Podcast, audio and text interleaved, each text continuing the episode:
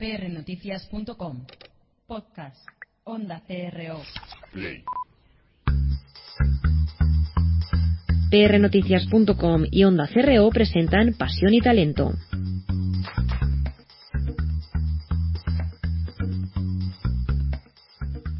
Siempre es el momento apropiado para hacer lo que es correcto. Martin Luther King.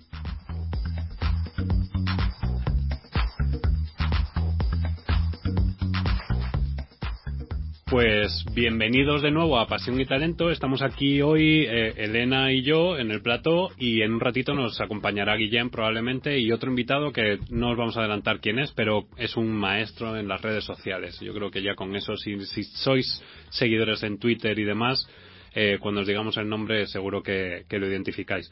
Eh, nada, pues hoy, como decía Martin Luther King, vamos a intentar eh, hacer lo correcto y tampoco es que nosotros seamos pues unos mm, reyes de cómo hacer las cosas correctas, ni tampoco somos los que tenemos que implantar cómo se hacen las cosas, pero sí vamos a analizar un poco la situación de lo que ha ocurrido en estas últimas semanas en todo ese tema. Bienvenida, Elena. Bien hallada, Gabriel. Eh, bueno, pues eh, vamos a empezar eh, hoy utilizando una sintonía que va a ser la que nos acompañe durante todo el programa. Hoy dejamos a un lado las emociones y vamos un poquito con la actualidad y la comunicación.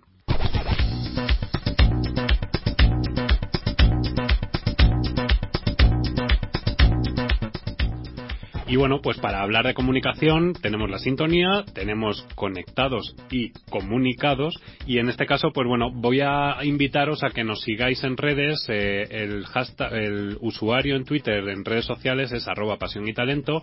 El de Elena es Elena Casares. El mío es Gabriel 3GG. Acuérdate que mi Elena es... Con H, es cierto.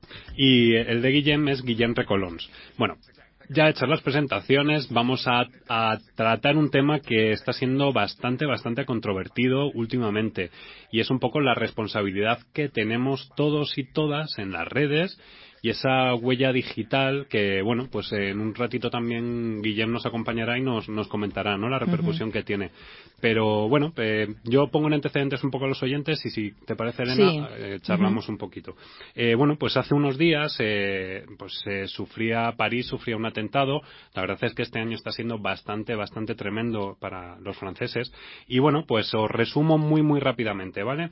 Eh, una noche de viernes eh, en la capital francesa, seis ataques simultáneos en diferentes puntos, 129 muertos, 325 heridos y 99 están en estado crítico. Bueno, pues siete terroristas fallecieron y bueno, pues eh, ha, ha, habido una repercusión sobre todo esto, ha habido desplazamiento de periodistas españoles y demás. Y bueno, pues eh, se ha armado una gorda porque pues un periodista, un compañero de la cadena COPE, eh, Carlos Herrera, se desplazó hasta allí con otros compañeros también, uh -huh, eh, en este uh -huh. caso con María Griso, con Ana Rosa Quintana y demás. Y bueno, pues eh, no tuvo a lo mejor la delicadeza, si podemos decirlo, uh -huh. y se hizo un selfie en la zona de donde se produjo el primer atentado, en la discoteca. claro. claro a ver, es que a mí esto me hace reflexionar desde otro lado, pero termina tú de, sí. de darle el punto eh, a esto. Bueno, pues eh, básicamente, ¿qué pasa eh, a raíz de, de, esa foto que sube en redes? Pues que la red se inunda de memes. No sé si saben los oyentes lo que es el meme, pero el meme es una imagen en el que pones un texto. Eh, normalmente suele ser bastante satírico y, y crítico. Y bueno, pues empiezan a reproducir distintas fotografías con el fondo, con la imagen principal de Carlos Herrera y el fondo, pues. Va distintas... cambiando, algo así como en Forrest Gump, ¿no? La película. Sí, va... sí, sí, sí, básicamente es eso. Entonces, bueno, pues distintas catástrofes, desde las torres de la, los atentados en las Torres Gemelas, etc. Pues todos esos eh, esas catástrofes, esos atontados que han ido ocurriendo, eh, salía pues el, en la primera parte y la parte trasera. Y yo ahora planteo, esto es está bien, está mal, hasta qué punto el ego funciona claro. en este tipo de situaciones. Es que creo que voy a entrar por otra zona. De todas maneras, yo he visto también imágenes de, de Carlos Herrera, un gran comunicador, uh -huh. gran profesional, no hace falta decirlo. Parece que caemos siempre en estos lugares comunes y que nos estamos justificando todo el rato, ¿no? Yo creo que el trabajo de alguien, pues, no es opinable por el de los de, por el de los demás, ¿no? no, no Porque no. todos ocupamos un lugar, una posición y tenemos una misión en este mundo.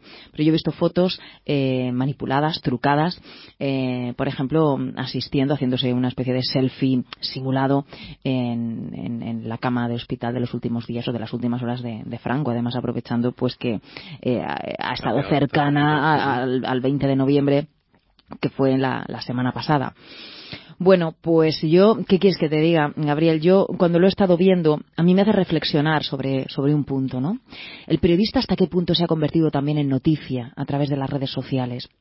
¿Estamos siendo demasiado presentes o estamos mm, demasiado presentes? Esta es realmente la, la, pregunta que quería hacer. Los, los comunicadores los periodistas, porque yo no puedo olvidar que yo también soy periodista eh, y tengo ese lado y bueno, pues la verdad es que estudié la carrera con, con total vocación y con conocimiento de causa. Pero hasta qué punto el periodista debe introducirse en la noticia más allá de lo que es su papel como comentarista, como voz de algo que está sucediendo. Por ejemplo, durante mucho tiempo, em, bueno, pues en las facultades de, de, ciencias de la información se ha estudiado que el medio también es la noticia. ¿En qué sentido? Bueno, en la medida en la que un medio de comunicación desplaza, por ejemplo, a un corresponsal de guerra a una zona en la cual se está produciendo un conflicto o es capaz de mandar un enviado especial o dice que tiene una corresponsalía en tal ciudad o en tal punto estratégico del planeta, se está posicionando como un medio de comunicación fuerte, sólido e influyente, puesto que tiene recursos para poder montar eh, infraestructura en determinadas plazas o enviar a personas a determinados lugares. Esto se ha convertido ya en una costumbre. Es decir, el periodista, el equipo, el programa se desplaza allá donde está la noticia. Todos recordamos pues eh, las horas previas a que, por ejemplo, en el Vaticano pues eh, saliera la noticia de que ya se había nombrado a un nuevo papa, ¿no? Bueno, pues los medios de comunicación hacen sus eh, informativos en puntos aledaños a ese Vaticano, donde además se ven tomas pues de, la plaza de, San, Pedro, etcétera, etcétera. Y esto se ha convertido ya en algo cotidiano. Estamos acostumbrados a que los programas se desplacen allá donde la noticia se está produciendo. Yo me pregunto, ¿qué pasa? Que si estás allí sabes más que si no estás. Entonces, ¿para qué sirven las agencias de prensa que han sido toda la vida? Pues aquellos puentes que enlazaban medios de comunicación que no estaban en el lugar en el cual se producía la noticia. Pero más allá de eso me, hago otra pregunta. ¿Para qué tiene que estar tan presente el periodista en la noticia? ¿Para qué? ¿Cuál es el asunto? Porque yo puedo hacerme una fotografía en un lugar, porque yo puedo tener la intención de que eso se quede grabado en mí, que no olvide, pues que, que hay personas que lo están pasando mal, pero se queda conmigo. Ahora, ¿qué es lo que me lleva a difundirlo? Yo no estoy diciendo que lleve algo eh, oculto, ¿no? No estoy diciendo eso, pero me gustaría que, nos hiciéramos esas preguntas. ¿Qué nos lleva a difundir determinadas imágenes, determinadas fotografías? ¿Qué queremos que los demás piensen de nosotros?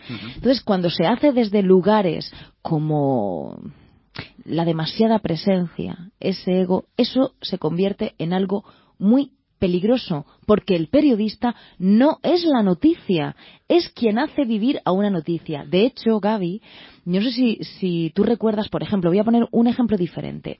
Algunas, em, algunos premios Oscar. Bueno, pues eh, algunos galardones, los maestros de ceremonias, algunos años han sido profundamente criticados, como también lo han sido algunos eh, presentadores de los premios Goya. ¿Eso sabes por qué es?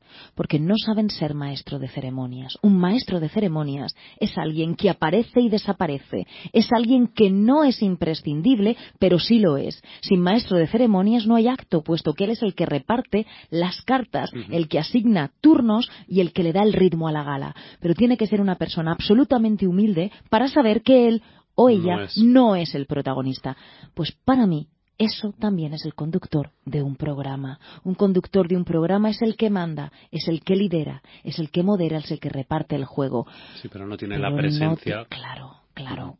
Entonces, quizá a lo mejor la, gente que se ha quejado, quizá a lo mejor lo hace desde ahí. Desde no queremos tanta presencia. Queremos saber que estás y que gracias a ti esto, este programa sigue adelante, pero esa presencia tan marcada puede llegar a cansar. Y es una reflexión que hago. No estoy diciendo una verdad absoluta, ni mucho menos. Lo que sí que es cierto, sí, sí, no vamos tampoco a establecer aquí lo que se tiene o lo que no se tiene que hacer, ya lo decíamos al principio, pero lo que sí que es cierto es que desde el fichaje que ha hecho recientemente eh, Carlos Herrera para la COPE, eh, pues han sido todo como noticias tras noticias, incluso ha llegado un momento en el que el personaje incluso puede canibalizar lo que es la propia línea editorial o la propia marca, en este caso de la emisora. Eh, tenemos a Guillem al otro lado del teléfono. Muy buenas, Guillem, ¿cómo estás? Buenas tardes. Hola, ¿Cómo estáis? Pues aquí estamos intentando intentando solventar estas cosas que pasan en las redes. Estábamos hablando. Creo que no las solventaremos nunca. ya, ya, ya, ya, ya. Estábamos hablando del caso de Carlos Herrera y bueno, aprovechando que está Guillem y que Guillem eh, está por allí por por tierras catalanas, eh, también quiero destacar que no solamente ha sido Carlos Herrera el que ha mm, mm. patinado un poco en este tipo de cosas, también un líder eh, político de un partido pues eh, naranja, en este caso Albert Rivera de Ciudadanos, subió una foto mm, pues el día el día después o creo que el mismo día de los atentados y bueno, pues eh, se acordaba de haber estado celebrando su cumpleaños eh, hace un año en, allí en París y demás.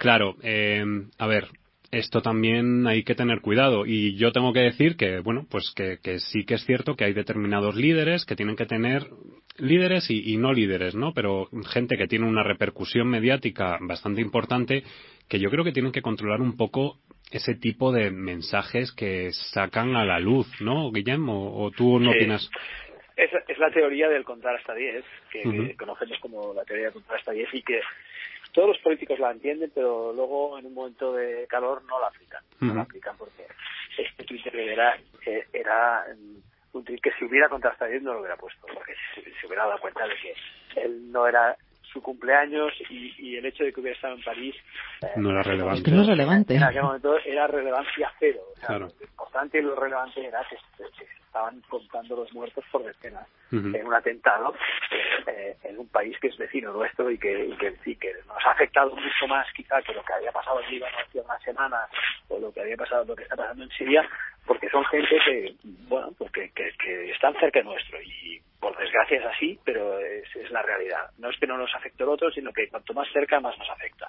Entonces fue, fue inoportuno, fue sinceramente inoportuno, como el caso que ha contado Elena de, de, Carlos Herrera, que bueno, en fin, es que yo creo que sobran las palabras, porque, porque lo que no sé si se han retractado, esto sí que no lo sé. Eh, Carlos Herrera, Carlos Herrera lo que sí que ha hecho, no ha pedido disculpas, pero sí que ha dicho que la gente es muy inteligente con todos los memes que han ido subiendo y demás, pero en ningún momento se ha excusado. Claro, eh, pero que la gente es muy inteligente, ¿desde dónde lo está diciendo? Sí, bueno. Claro, porque puede ser una, una crítica por inversión, es decir, digo justamente lo contrario de lo que en realidad quiero afirmar, ¿no?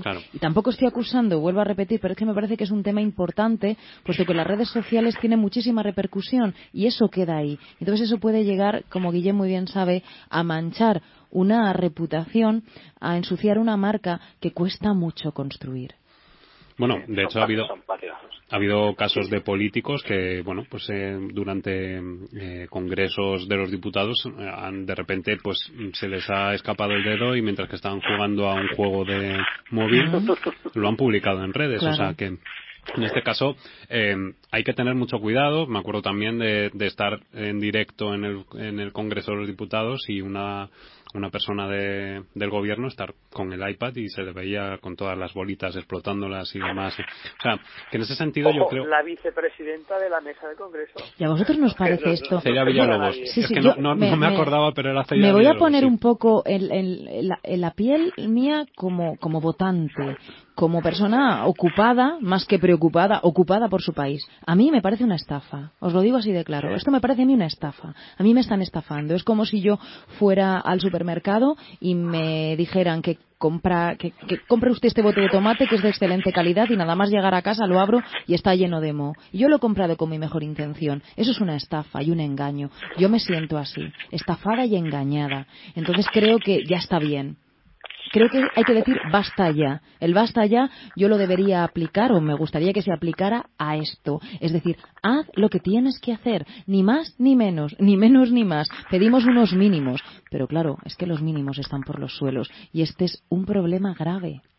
Em, sigo metiendo un poquito de leña al tema. Eh, no sé, hoy parece que estoy un poco como revolucionario, pero así le metemos un poco de chicha. Así me gusta, así me gusta. Em, a raíz de todo esto, de todo lo que ha ocurrido, bueno, el perfil, por ejemplo, de la Policía Nacional eh, no para de difundir noticias eh, de detenciones de gente que están eh, lanzando falsos, mm, o sea, están lanzando bulos eh, sobre detenciones de yihadistas y demás. O sea, cuidado también con esto, o sea, que no, nos está, no estamos jugando a lanzo una noticia o quiero ser importante por esto, por esto otro y demás patinazos tuvieron también cadenas importantes como Antena 3, eh, Televisión Española, confundieron incluso el logo de Star oh, Wars con... Terrible, terrible. sí, cuidado con todo eso.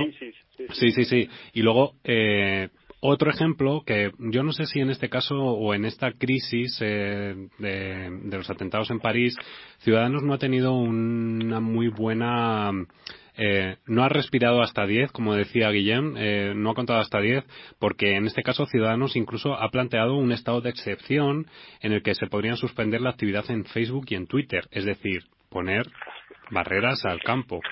Em, cuando realmente Ciudadanos y en este caso los partidos, los nuevos partidos, son los más participativos y los que más eh, usuarios tienen, en este caso, reales, ¿no? No, no comprados, como ya habíamos hablado en otro programa. O sea, ¿qué os parece todo esto? ¿Qué, qué, está pasando? Porque hablamos de responsabilidad en redes. Sí, ¿sabes qué pasa? Que yo creo que mucha gente, periodistas, políticos y partidos, incluso buscan su minuto de gloria y en vez de ceñirse pues al mensaje, que a lo mejor les reconozco que es un mensaje aburrido, ¿no? decir, uh, estamos estamos con las víctimas, apoyando a las víctimas, etcétera, que de acuerdo que es un mensaje que es válido, pero es el que en ese momento... es el que es. Es un lugar común, pero es que es necesario. Exactamente. Lo siento mucho, pero te tienes que ceñir a eso. No puede ser creativo, no puede ser imaginativo ante una ante una, una ola de atentados que está acabando con vidas humanas. Entonces esto parece ser que no lo entienden. Igual que de repente sacarse de la chistera una ley que podría ser perfectamente, si, si hubieran existido las redes sociales, hubiera sido del año 55, de 1955, de prohibir el uso de las redes sociales. como, como decías tú, eh, Gabriel, poner puertas al campo, es que, que es absurdo, no tiene ningún sentido. De hecho, Por lo cual, el mensaje final es, por favor, señores, hay momentos que hay que dejar que fluya. Hmm. Hagan lo que toca hacer y, y analicen, luego piensen, piensen, hagan un comité, hagan un lo que sea y, saquen un comunicado, pero más o menos consensuado entre, varias personas importantes. Luego, por ejemplo, de cara a los periodistas, a mí me gustaría mm, hacer una reflexión, ¿no? Una reflexión también desde mi papel ahí. A veces aprovechamos lo ajeno para, bueno, pues hacer publicidad propia o publicidad del programa o publicidad de la cadena. Es como, como si nos hubiéramos salido del juego que nos toca tocar que nos toca jugar en ese momento y nos hubiéramos ido vestidos de fichas de parchís al tablero de la OCA, que no nos corresponde. Entonces hay que tener mucho cuidado porque el hecho de que alguien se haya convertido también en comunicador a través de las redes sociales, esa famosa figura del citizen journalist, del periodista ciudadano, está vivísima y, y, coleando más que nunca, puesto que todos queremos a través de las redes sociales influir, influir y promover cierto tipo de información. Pero precisamente por eso, un profesional de la comunicación formado en estas cuestiones, en estas lides, que sabe muy bien dónde están ciertas fronteras mediante las cuales si las traspasa el público puede pensar algo raro de esa persona sin que esa persona haya hecho nada raro, debería cuidar muchísimo sus comportamientos a través de las redes sociales, porque es un arma eh, de doble filo, un arma fundamental. Yo siempre recordaré como en una tertulia hace, hace años, tantos como aquella huelga salvaje de los controladores aéreos, todos los que estábamos allí opinando en la radio, utilizábamos Twitter para informarnos desde el primer momento de todo lo que estaba sucediendo en aeropuertos, puesto que había muchos usuarios que subían sus comentarios, sus quejas y sus sugerencias a la red y lo cogíamos todo con pinzas y decíamos, esto viene de Twitter, parece ser que está sucediendo esto, etcétera. Con lo cual es una red que es fundamental de cara a tener información y pulso de la actualidad desde los ciudadanos y desde las personas que están atravesando esa coyuntura o esa circunstancia es buenísima. Pero al igual que es buenísima, es un arma también con un filo muy fino que hay que saber utilizar. Y precisamente porque somos comunicadores, tenemos que dar ejemplo coherente en esto. Eh, yo vuelvo a echar otro palito de leña. Eh, todo esto, eh, Ana Rosa Quintana fue también enviada especial de su programa a los atentados de París y durante el, el minuto de silencio que se celebró en la plaza ella hizo la conexión en directo, eh, claro, todo el mundo... No cayó, no cayó para nada. Todo, el mundo la miraba y decían, bueno, pues que esta señora, claro. encima la española. Y, luego, fijaos, fijaos, la mandan como corresponsal de su programa. Que yo sepa, su programa es una especie de mix de muchas cosas. Para mí, desde luego, yo no sé, a lo mejor... a lo mejor programas. Sí, pero es una... cierro programas. De momento no tengo ninguno en la televisión, con lo cual no le debo nada a nadie. Pero también estoy aquí, estoy en mi labor de de, opinadora, ¿no? De opinadora de muchos, desde muchos ámbitos. Pero, eh, no sé, o sea, eh, se ha convertido, Guillem, la televisión fundamentalmente, sí, pero se ha convertido en un bucle repetitivo. Si tú pones, por ejemplo, el programa de la mañana de la comunicadora que sea, que todas son excelentes, ¿me puede contar alguien qué diferencia hay entre ese programa, el que viene a continuación, el informativo, etcétera? Si es todo lo mismo, una repetición constante. Estamos hablando de lo que ellos llaman actualidad, que para mí es sucesos, porque la actualidad es mucho más que eso. Y hay cosas buenísimas que están pasando a diario, a las cuales no se desplaza la prensa. la prensa solamente se desplaza a la catástrofe. Segundo punto, se han convertido en programas de enfermedades, ellos dicen que son salud, pero un programa que habla de enfermedad no está generando salud ni bienestar, sino todo lo contrario. Está al enfermo eh, como cociéndolo más en su es verdad, es verdad, me duele la espalda, esto va, eh, esto va a ser por esto. Y el tercer punto es lo que tú has dicho, ¿no? El, salsa rosa, la, la, crónica rosa, que realmente raya mucho en, cierta chabacanería que me parece que está, bueno, pues eh, haciendo mucho daño, erosionando muchas mentes. Entonces, para mí esos tres pilares se deberían limar y se debería, debería haber un medio de comunicación que apostara de verdad por un programa, por una televisión desde otro lado, que nos diera posibilidades de desarrollarnos. Algunos programas han comenzado así y han degenerado enseguida.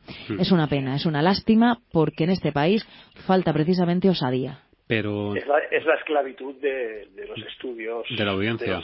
De, audiencia, de los audímetros en el caso de la televisión, del Estudio General de Medios en caso de la prensa, de la radio y de otros medios. Pero claro, ¿qué pasa? Ellos es posible que, traten de arrancar un programa diferente, serio, riguroso, etcétera, pero cuando los audímetros dicen, señores, esto se cae, pónganme una señora gritando o pónganme un tío en medio de un tío en medio de cadáveres de niños porque si no esto no, lo levantamos. parece ser, parece ser que cada vez somos más amarillos, ¿no? Esta especie de prensa amarilla eh, es lo que es lo que eh, es lo que parece que impera, ¿no? También es cierto que en muchos casos. Sí, esto por un lado y por el otro la enorme politización de los medios españoles. Eh, ya habéis visto en los últimos estudios, por lo menos aquí han circulado eh, tres, tres, cuatro estudios de los últimos meses, no hechos aquí, sino hechos a, escala mundial de que la prensa española es la menos imparcial del mundo. O sea, es La, más manipulada políticamente. ¿no?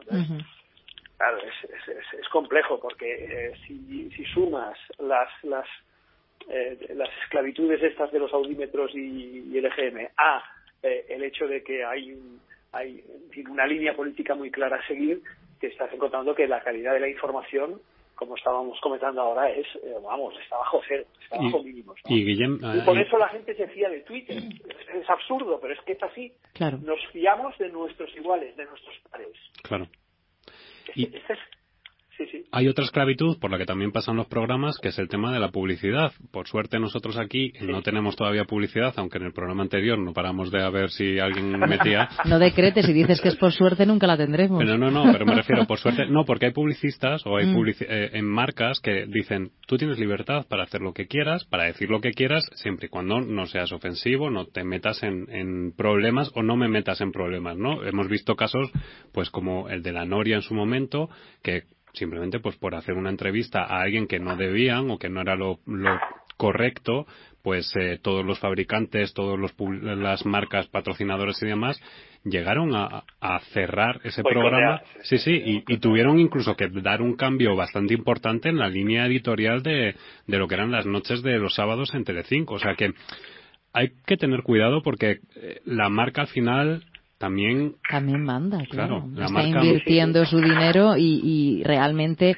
los espectadores estamos vinculando una cosa a la otra. Claro Entonces... claro. Claro entonces pero también hay que tener en cuenta que no solamente la marca manda sino que también el usuario si de repente en una revolución se genera en las redes porque de hecho la directora de Twitter lo decía o sea el poder está en las personas eh, si a través de un medio en este caso pues eh, vimos que el hashtag Pray for Paris eh, fue trending topic mundial durante muchísimas horas, pero también se generaron otros hashtags eh, que fue eh, cretinos for Paris, es decir, los que lo hicieron mal o los que estaban haciendo algo que no eh, que era censurable por parte de la gente de la sociedad, también recibieron su, su merecido en este caso. Imagínate. Esto es lo bueno. Claro. Esto es lo bueno que tiene Twitter, que también castiga a los a los a los que son impostores y a los que dicen tonterías y hacen tonterías. Pues os digo que se está convirtiendo casi en un medio de referencia. Sí, sí, sí. En serio. Fíjate, yo cuando comenzaron a, salir tantas redes sociales siempre pensé un poco en el fenómeno también de la limpieza, ¿no? Yo no quiero tener 300 limpiadores para limpiar la casa, con uno o con dos me, me vale. Pensé siempre que, que iban a concentrarse, ¿no? Y a fecha de hoy, yo no sé, por lo menos desde mi perspectiva, desde mi opinión, eh, las tres redes sociales son Facebook, eh, Twitter, Twitter y LinkedIn para, para cuestiones eh, profesionales. Gaby me mira, se ríe, claro, también efectivamente está Twenty por ahí, ¿no? No, es que tenemos, pues, tenemos a otro invitado al teléfono, entonces ahora le damos paso. Vale, ahora le daremos paso. Pero mira, eh, Facebook, yo no sé en Facebook eh, si ha habido aciertos o desaciertos, pero salió un estudio a principios de este año, de este año 2015, que, que, hablaba, que decía, que afirmaba que Facebook es la red social preferida por los jóvenes españoles, que, que, es muy alto el, la utilización, la penetración de las redes sociales en la población en general, española, pero que el 82% de nuestros eh, jóvenes afirma tener una cuenta en Facebook. Y eso, pues la verdad es que es una cifra bastante alta. Fíjate, Cristóbal, que le mandamos un saludo y que creo que la semana que viene va a estar con nosotros. Eh, Cristóbal lo decía, Cristóbal decía que, que Facebook en este caso está yendo de capa caída y están subiendo determinadas redes sociales, que es por lo que Facebook está no para de comprar otras redes sociales. Ha comprado WhatsApp, Instagram. De hecho, Instagram tiene. Bueno, vamos a dar paso a nuestro siguiente invitado. Eh, Antonio, Antonio Chanal, ¿cómo estás? Estoy sentado. Perfecto, así es como tiene que estar, porque el programa es para estar sentado. Eh, bueno, bienvenido a Pasión y Talento. Eh, tenemos al otro lado del teléfono a Guillem también, Guillem Recolons, que creo que se, está haciendo, se está haciendo un café. Porque... Bueno, pues mira que, mira qué suerte porque yo estoy a, la espera de ver si puedo, si me pudiera preparar o a tomarme uno. Perfecto. y, y tenemos aquí en el plató a Elena López Casares. ¿Qué tal? ¿Cómo estás? Muy bien. Bueno, pues saludaros a todos. Antonio, cuéntanos un poquito, porque ahora estaba diciendo Elena eh, que para ella las tres redes sociales más importantes, eh, estábamos hablando un poco de, desde el punto de vista profesional, también es cierto, ¿no? Que es un poco Facebook, Twitter y LinkedIn. Em, en este caso también estábamos hablando un poco de la polémica que se estaba generando en estos días a raíz de los atentados en París y demás, con determinados periodistas porque tú eres consultor, especialista en marca también eh, de marketing online. Entonces, eh, cuéntanos un poco tu opinión sobre, sobre este tipo de situaciones, casos como el de Carlos Herrera, eh, Albert Rivera, Ana Rosa Quintana y demás. ¿Qué, ¿Qué, opinión te merecen este tipo de cosas? A ver, lo de, lo de mis amigos Carlos y demás, el problema que tienen es de postureo. Yo creo que ahí fue un accidente más que otra cosa. una foto mal hecha en un momento mm, incómodo en el que no debería y además lo peor yo creo que no fue tanto el, el, el postureo que hizo que hizo Carlos en París sino eh, la mala leche por decirlo de alguna manera que tienen los usuarios de Twitter que en cuanto detectan que hay una foto que es simpaticona enseguida empiezan a hacer memes y al final lo que consiguen es viralizarlo y darle el sentido contrario que en, principio se, se pretendía. Eh, y ahí yo creo que un poco Twitter eh, tiene ese potencial tremendo de que cualquier persona en el momento en el que detecte algo que, que, que, llama la atención, que no va en contra, o sea, que va en contra, perdón, de lo que, de lo que la, la, la, moral o la opinión general de todos los usuarios o de una gran mayoría de usuarios, pues cree que, que no es lo aconsejable, pues enseguida tiende a viralizarse y a, y a reproducirse de una manera bestial. Eh, el eh, los hashtags, sí. sí, te iba a decir que el desacierto evidentemente lo hace visible, ¿no?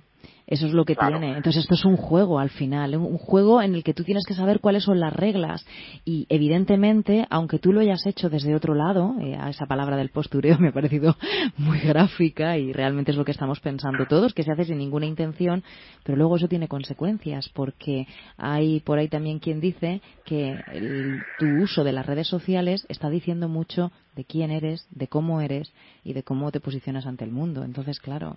Os, planteo una pregunta. Eh, ¿Qué porcentaje de ego hay en ese tipo de acciones? Más o menos un 100%. es lo que yo iba a decir, hay un 100% de ego.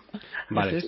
Es, desde ahí. Estoy aquí, claro. Pero ¿hasta qué punto? Porque en este caso estamos hablando de marca personal o marca digital, si, si queremos llamarlo así. Eh, si hablamos de marca personal, eh, ¿hasta qué punto está el profesional y el, el personal? Es decir, es que no somos naranjas, que nos desgajamos y este es mi gajo, este es el otro. Es que no. Ahí está la gran confusión entre, marca personal y yoísmo. es decir, la marca personal no trata de, autoproyectarte y, y, autopromocionarte constantemente, sino que lo que trata es de que tú puedas generar una propuesta útil de valor hacia los demás. Es decir, que los demás, que en base a lo que tú digas o hagas, los demás vean un valor en ti y por tanto pues te compren, te acepten, te elijan o lo que sea. Entonces, la autopromoción nunca es bien vista por nadie, por nadie.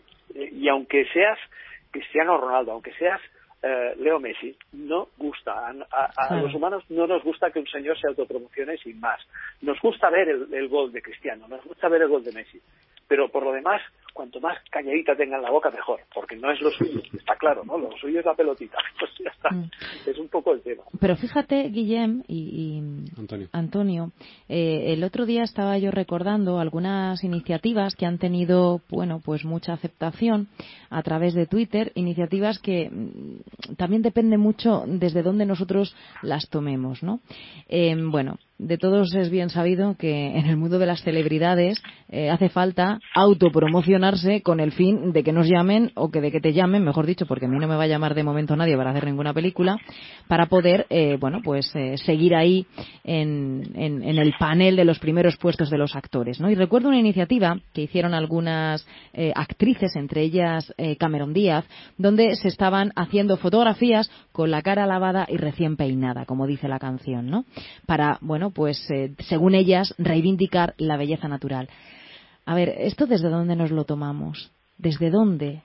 No, lo sé, es que tampoco lo entiendo. Es que mm, es una cosa que, realmente es, es, irrelevante, puesto que es alguien que se está realizando, se está haciendo una foto en un momento íntimo en su casa y que no estamos sabiendo de ella o de él por su profesión, sino porque tiene la cara lavada. Es decir, ¿esto, esto qué es? No, no sabría darle un nombre. Lo que pasa que ahí también el problema con Cameron Díaz es que también es muy reivindicativa con otras con otras situaciones y con otras partes del cuerpo. Eh, no sé si conoceréis, lo conocéis, que es eh, pro, pro eh, felpudo. Espero que todos lo entendáis.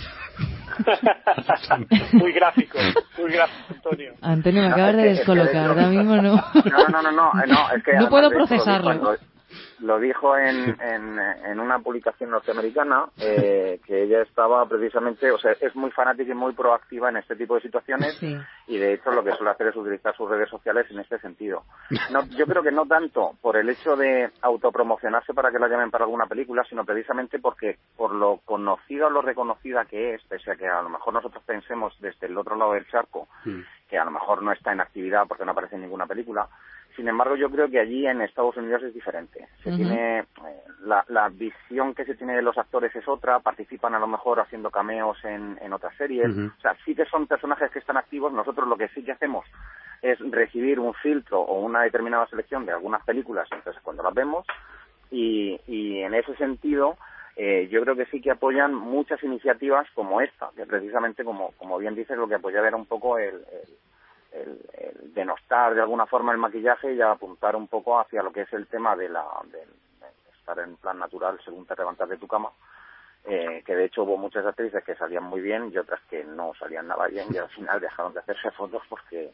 Porque los representantes le estaban diciendo que dejaban de trabajar con ellas, básicamente. Y porque tampoco les beneficiaba, porque también lo que buscaban es notoriedad. Incluso, de hecho, no sé si conoceréis el caso de una modelo súper jovencita eh, que borró todas sus cuentas en las redes sociales y que de hecho denunció públicamente en un vídeo eh, precisamente el tipo de acciones que la obligaban a realizar eh, con todo el tema del maquillaje y demás, y que decidió abandonar su carrera de modelo y su presencia, su notoriedad eh, como marca personal y como, como famosa.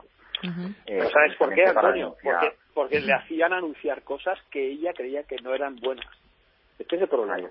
Eh, o sea, le hacían renunciar a su autenticidad como, como persona. Y esto sí que es grave. Esto se llama esclavitud. También. Bueno, claro, al final son decisiones. Es decir, en función de lo que yo veo, también tengo capacidad para decidir si eso está disparando contra un valor mío o realmente es algo en lo que yo creo. Estabais hablando, estaba diciendo Antonio, dice que borró sus, sus cuentas de redes sociales, pero siempre queda marca, ¿verdad?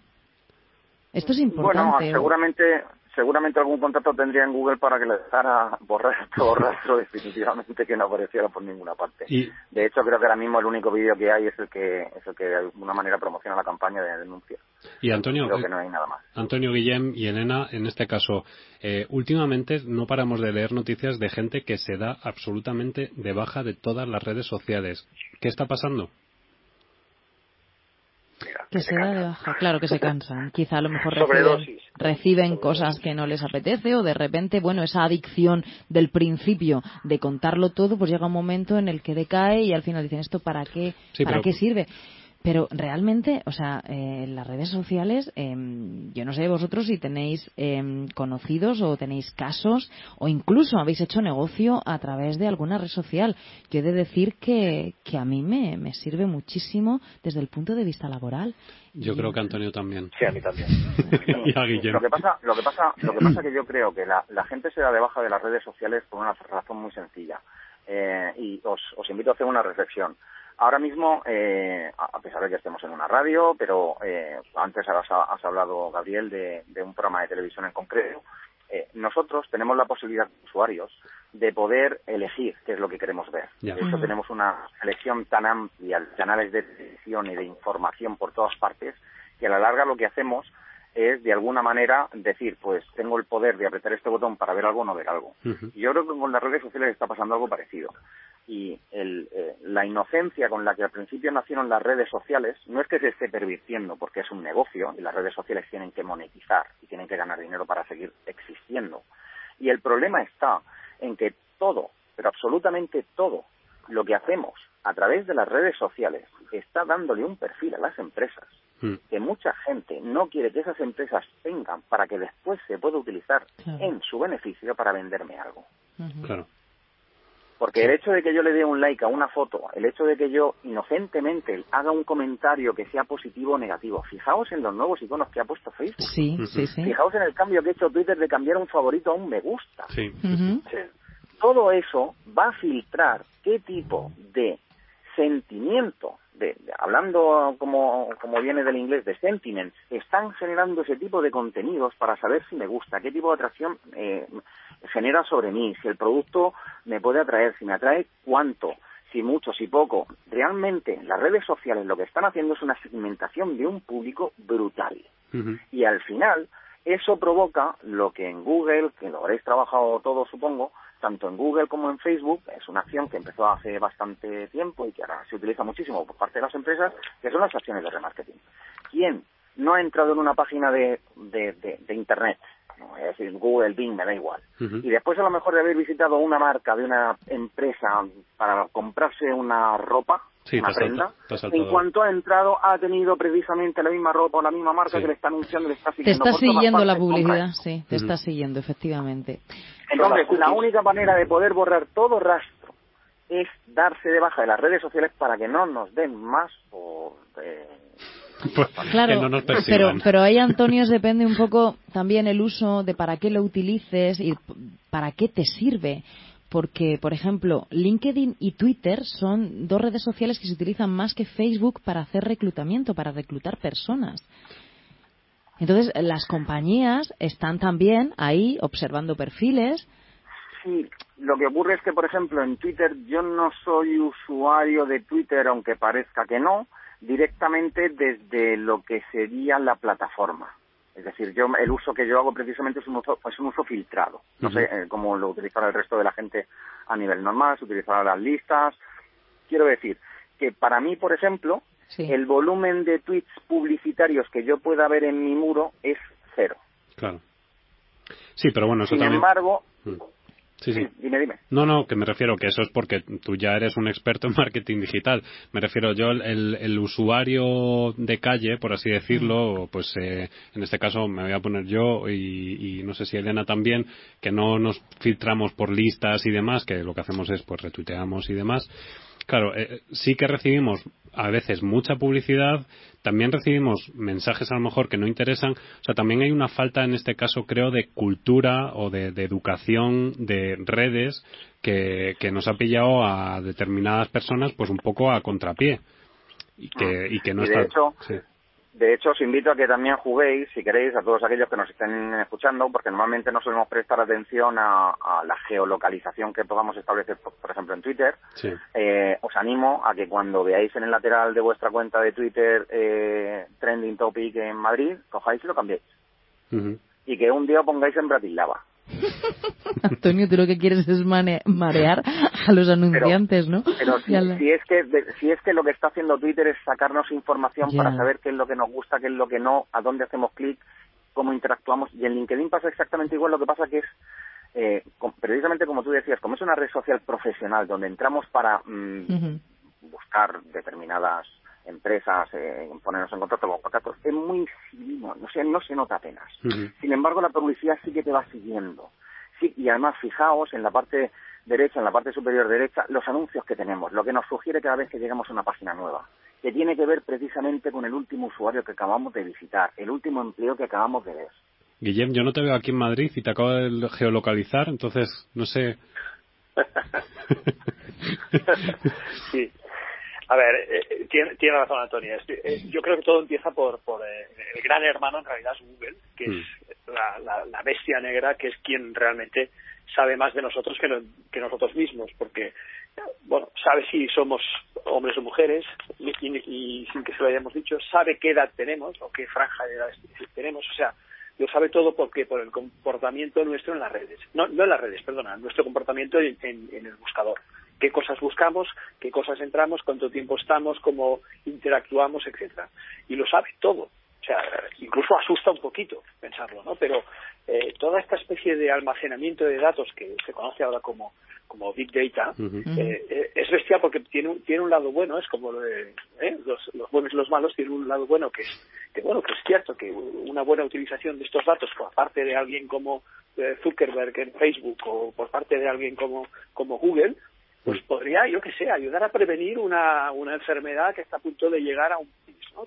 porque, bueno, por, comentarios de usuarios, ¿no? Este es el lado bueno, digamos. Pero el lado malo, ¿cuál es? Eh, la utilización de la publicidad, como decía Antonio. Claro. Eh, todo nuestro comportamiento en Internet y en las redes sirve para que al final estas mismas redes eh, eh pongan a disposición de sus anunciantes nuestros datos para que ellos eh, no es que nos den, no es que les den nuestro mail y nada, sino que de alguna manera dicen, bueno, usted, usted ¿qué, necesita?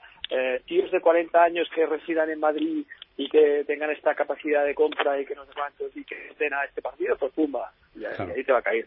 Ahí te va a caer, seguro. Fijaros, yo eh, trabajé en una época en, en un ISP, en Internet Service Provider, y mm, resulta que el CEO de la empresa nos prohibía instalarnos Chrome eh, cuando porque estaba recién lanzado Chrome que es un buscador para que es sí sí el buscador de, de Google y el navegador. Navegador, perdón. Navegador, sí.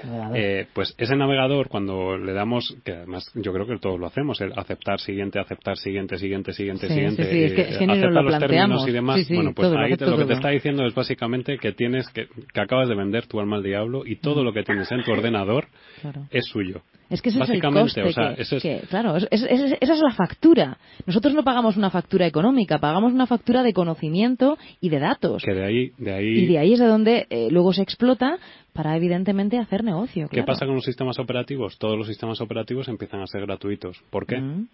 pues nada, simplemente analizarlo. Claro, efectivamente. o sea, la gratuidad de ese concepto, pues eh, no es así del todo. Hay un coste, ¿no? Siempre hay una cesión de, de algo. Y bueno, y para... La, gran brecha digital, sí, sí. Claro, y, para acabar, que estábamos hablando un poco de los malos usos que se habían hecho en redes, eh, me gustaría hablar de algunos buenos usos, porque no todo es malo y también, como decía antes Elena, ¿no? ¿Por qué no los programas no hablan de las cosas buenas? Pues vamos a hablar de las cosas buenas porque al final esto, como en los, en los telediarios, ¿no? Vamos a darle el happy end al programa. Eh, os pongo el ejemplo, por ejemplo, de la Casa Real, ¿no? En la Casa Real, a raíz de, desde el 2004... Pero la Casa Real esta nueva temporada Felipe VI o 2004 no sé cuándo vale, 2004 era Juan Carlos I. Era todavía sí. bueno pues a medida que ha ido pasando el tiempo la Casa Real española ha ido creciendo en usuarios de manera increíble, creo que tiene unos 300.000 seguidores, si no me equivoco, y bueno, lo que están haciendo es un poco seguir la línea de lo que ha dicho Felipe VI, es seguir la línea de transparencia y comunicación directa. No, no sé si os acordáis antes eh, los montajes en Photoshop con Juan Carlos I, que de repente veías el brazo de un niño que era como si sí, fuese eso fue en una Navidad, el, sí, muñeco elástico. hubo dos nietos que parece ser que no se mm. pudieron hacer la foto y hubo ahí un montaje poco acertado. Pero ahora por lo que para acercar esa, esa casa real a, la sociedad, lo que han buscado es meterse en las redes sociales y no solamente eso, gente como Lady Gaga, por ejemplo, eh, cuando gestiona las redes sociales, lo único que gestiona ella personalmente para que sus monsters, como ella les llama a sus seguidores, eh, sepan que es ella, es Twitter. O sea, hay, un, hay una importancia en este caso y yo creo que en este caso también, Antonio, tú nos puedes decir algo sobre la gestión de esos perfiles que son gestionados por otras personas, que, al final es complicado. Caso Rosa Díaz mi opinión, sobre todo cuando tiene que ver con personas, que no con empresas, porque en las empresas sí que puede haber detrás una estrategia más, bueno, en, toda, en todo tiene que haber una estrategia marcada en cuanto a marketing digital, eh, pero cuando se trata de personas, eh, hablamos de políticos, hablamos de famosos, hablamos de quien sea, pero que sea una persona. Para mí Twitter es una red social en la que necesariamente tiene que estar esa persona detrás, porque le tiene que dar ese toque que antes comentábamos, que antes comentabais, que es el de la autenticidad el usuario sabe cuándo alguien está intentando autopromocionarse y cuándo realmente alguien está dando su opinión. Y eso hace mucho. Entonces, el, tema de que se sea transparente, se sea auténtico, se cuente realmente lo que se piensa, pero porque lo está diciendo uno mismo, es lo que, se, lo que consigue precisamente esa gran cantidad de adeptos fieles porque mm, es un poco como yo, que no me callo nada y que digo las cosas como son, como antes con lo del tema de, de Cameron Díaz. Es decir, si las cosas son, no necesito que haya nadie detrás, porque ni le va a dar el mismo punto, ni la misma eh, veracidad, ni el mismo toque que tengo yo a lo mejor a la hora de transmitir las cosas. Con empresas es otro tema. En un Facebook a lo mejor sí, porque lo puedes utilizar como canal más directo, Además es una red social que dependiendo de cómo lo tengas inventado y cómo lo tengas puesto puede ser cerrada, porque no funciona como un buscador. Sin embargo, Twitter se indexa todo. En LinkedIn es tontería también tener un perfil, aunque sea de un CEO, desde mi punto de vista, que no esté gestionado por él. Tampoco necesitas tener que tener una actividad como CEO súper importante donde todos los días estés comentando algo, pero que cuando digas algo se note que eres tú y no lo utilices para dar a lo mejor un comunicado que para eso tendrías que tener por tu perfil de LinkedIn, o sea, tu página de empresa en LinkedIn para dar comunicado oficial y ya está. Y luego además, eh, bueno, pues el que tú te, te, dediques a tus redes sociales, pues eh, eh, da mucha credibilidad.